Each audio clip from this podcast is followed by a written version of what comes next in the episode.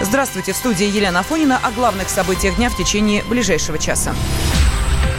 Сбербанк сообщил, что уголовное дело против основателя нефтегазовой компании «Новый поток» Дмитрия Мазурова возбуждено по заявлению банка в связи с ситуацией на Антипинском нефтеперерабатывающем заводе.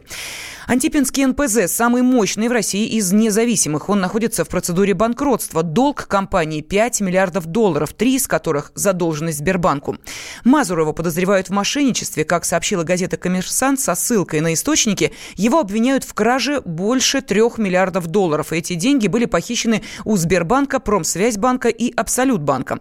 Бизнесмену грозит до 10 лет тюрьмы, и он получит срок, считает председатель Национального антикоррупционного комитета Кирилл Кабан. Кабанов. Он уверен, дело Мазурова не последнее, потому что методы борьбы с коррупцией в России стали жестче мы видим некое обострение борьбы вот именно с коррупционерами, да, потому что вот система противодействия коррупции, она выстраивается. Система коррупционная формировалась с 91 года, с начала формирования новой России. В настоящий момент, когда высшее руководство страны определило коррупцию как угрозу национальной безопасности, соответственно, с ней должны быть и подходы соответствующие, да, в борьбе. Если раньше мы видели, что у нас один коррупционер подал за решетку, это был, как правило, либо врач, либо учитель, либо рядовой милиционер, то сейчас мы видим, что уровень людей, которые обвиняются в коррупционных преступлениях, он очень высок. И это как раз и есть некое силовое воздействие на элите. Это является ли каким-то продолжением внутригрупповой борьбы? Ну, наверное, в этом какая-то присутствует составляющая, да, но эта групповая борьба больше больше похожа на политическую конкуренцию. И это нормально. Это так происходит во всем мире. Политическая конкуренция, она является основой борьбы с коррупцией. Поэтому я думаю, что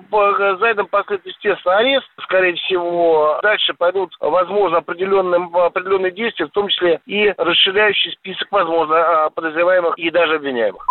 Мазурова задержали 13 июля в московском аэропорту, когда он прилетел из командировки. За два дня до задержания бизнесмен сам приехал в Следственный департамент для того, чтобы дать пояснение и предоставить необходимые документы. Группа компании «Новый поток» владеет нефтяными месторождениями и объединяет активы, осуществляющие переработку и сбыт сырья как на внутреннем, так и на внешнем рынках.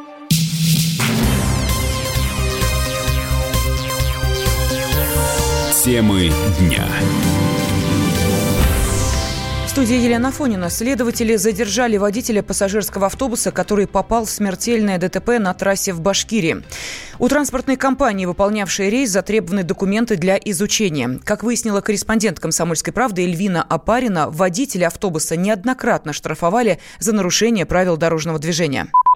33-летний водитель автобуса был крест. Сейчас он находится под стражей. В ближайшее время ему должны предъявить обвинение. Известно, что он 18 раз был привлечен к административной ответственности за нарушение ПДД. Сама авария произошла 14 июля в 10 часу вечера на трассе Уфа-Инзер-Белорецк. Это произошло близ населенного пункта Ирныкши. Перевернулся большой пассажирский автобус. А в нем находились 39 человек. Все они туристы из Татарстана и возвращались домой со сплава. Всю ночь на месте происшествия работали медики, экстренные службы и правоохранительные органы.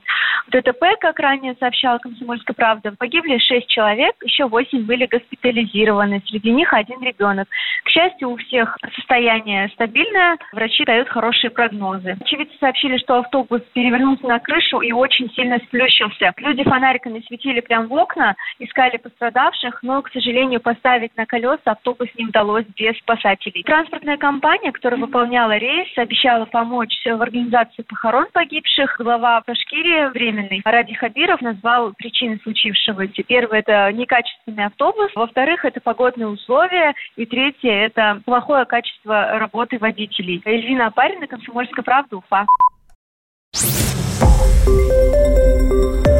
Радио «Комсомольская правда».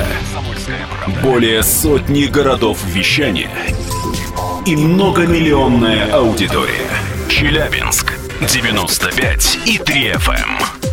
Керчь 103 и 6 FM.